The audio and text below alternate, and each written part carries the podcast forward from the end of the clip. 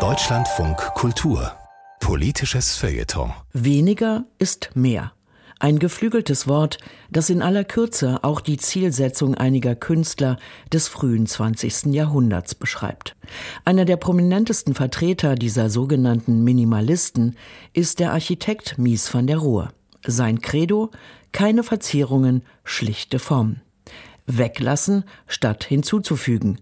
Ein Denkmuster, das der Ökonom und Arbeitsforscher Hans Rosinek für sehr aktuell hält. Drei Worte kann meine Tochter nun sprechen. Erst kam Mama, dann endlich Papa und nun beim Essen sagt sie ihr derzeit liebstes Wort. Mehr. Oh Gott, fährt es mir da als Wirtschaftsethiker durch die Knochen.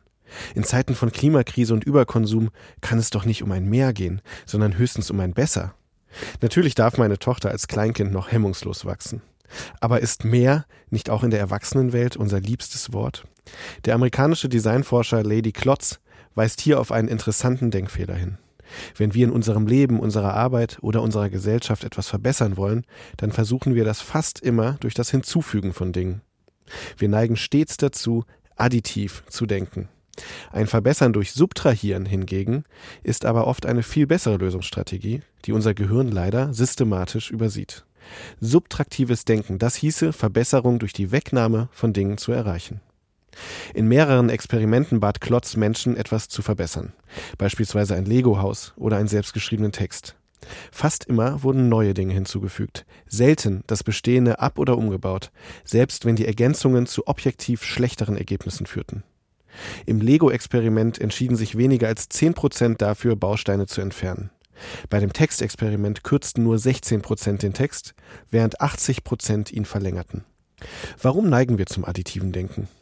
Evolutionspsychologen zeigen auf unsere Entwicklungsgeschichte. Im Zweifel war es in Stammesgesellschaften immer besser, mehr zu haben.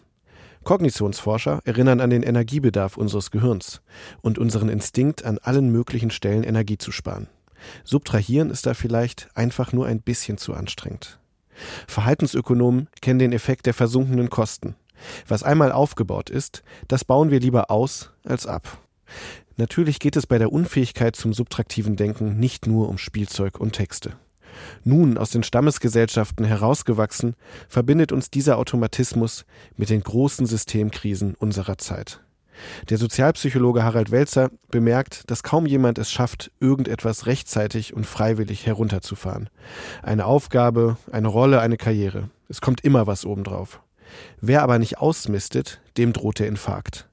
Denn ohne Exnovation, ohne das Beenden, um neuen Raum zu schaffen, wird auch echte Innovation unmöglich. Große Herausforderungen wie die Klimakrise sind so nämlich nur ein weiteres To-Do, für das wir eigentlich schon gar keine Energie mehr haben. Die Folgen einer Welt, die rein additiv denkt und handelt, die spüren wir in unser aller Lebensrealität. Diese beschreibt der Soziologe Hartmut Rosa mit einem rasenden Stillstand. Wir rasen, wir müssen geradezu rasen, damit unsere Welt nicht aufgrund verfehlter Wachstums- und Aufstiegsziele implodiert. Und doch verharrt sie dabei auch, denn sie hat den Sinn für die Bewegung, den Sinn für ein Besser verloren. Diese Raserei, dieses ewige Hinzufügen, drückt sich dann in Aggressionsverhältnissen aus. Zu unserer Umwelt, unseren Mitmenschen und zu uns selbst und unserem Körper. Da muss überall noch mehr gehen, sagen wir, beim Blick auf unseren Job, unsere Freizeit, unsere Welt. Und damit verheizen wir all dies. Subtraktiv muss stattdessen das Denken, muss die menschliche Intelligenz der Zukunft sein. Alles andere ist doch nur die Intelligenz einer Raupe Nimmersatt. Vielleicht wird also das vierte Wort meiner Tochter besser oder gleich subtraktiv?